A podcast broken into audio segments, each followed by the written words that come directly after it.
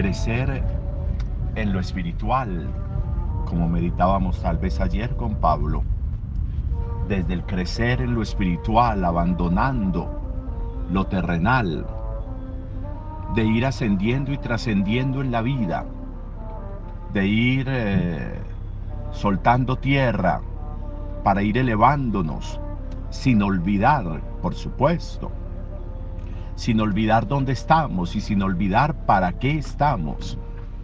Cuando hablamos de seres espirituales, no son seres que abandonan la vida, no, son seres con una visión distinta de la vida.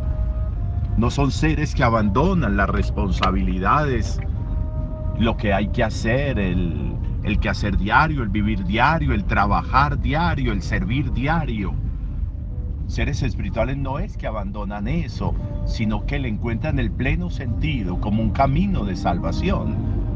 Y el trabajo y las obligaciones y, y la cotidianidad y las decisiones tomadas y las responsabilidades adquiridas se convierten en una oportunidad para patentizar el crecimiento espiritual. Esa realidad que se vuelve importante y necesaria se transforma desde lo espiritual. Insiste también hoy Pablo.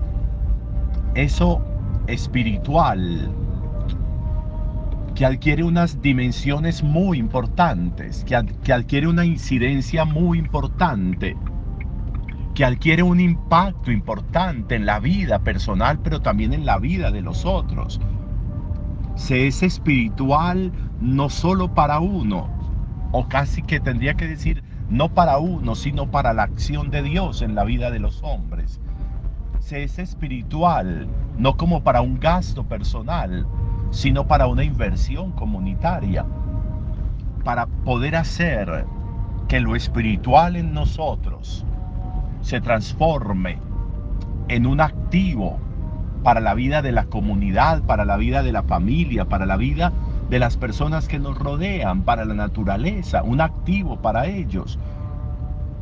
En términos de lo que significó para Abraham la fe, que le, se le computó en su haber, que hizo parte de su patrimonio, el crecer espiritualmente va a significar una ganancia no para nosotros, sino en favor de los demás. En nosotros ya hay ganancia porque tendremos a Dios, porque tendremos una cercanía muy especial con Dios. Pero para los demás será importante porque como pasa el, el rayo de luz a través del cristal y se extiende y se distribuye, así es la gracia espiritual en nosotros cuando buscamos conservarla. Pero también de nuevo, como estamos diciendo, también es importante porque se beneficia el otro. Miren, hoy encontramos a Jesús, nos lo va contando el Evangelio, hoy encontramos a Jesús que toma de la mano y levanta y sana a la suegra de Pedro, que se le acercan enfermos y él los toca, él les pone las manos sobre la cabeza y los sana. Unos gestos salvadores, unos gestos sanadores. El crecimiento espiritual nos tiene que llevar a que nuestra palabra, nuestra presencia, nuestra mirada, nuestro imponer las manos, nuestra cercanía, genere salud, genere salvación. El crecimiento espiritual. Qué tan interesante de nuevo que nosotros podamos mirar en qué vamos creciendo, cómo vamos creciendo. Para crecer hay que soltar lo que, nos, lo que no nos deja crecer, lo que nos acerca al suelo, hay que soltarlo para poder crecer acercándonos al cielo.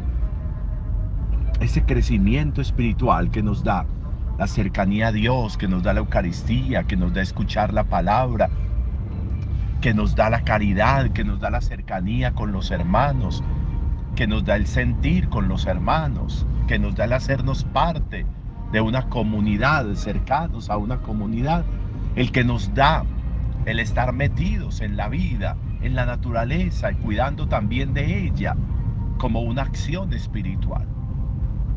Lo espiritual no abandona lo material. Lo espiritual mira con sentido lo cotidiano y lo material para desde ahí ser capaces de ser instrumentos de Dios en la cotidianidad, en la vida diaria. Importante de nuevo entonces reflexionar en torno a esto en este día. Buen día para todos.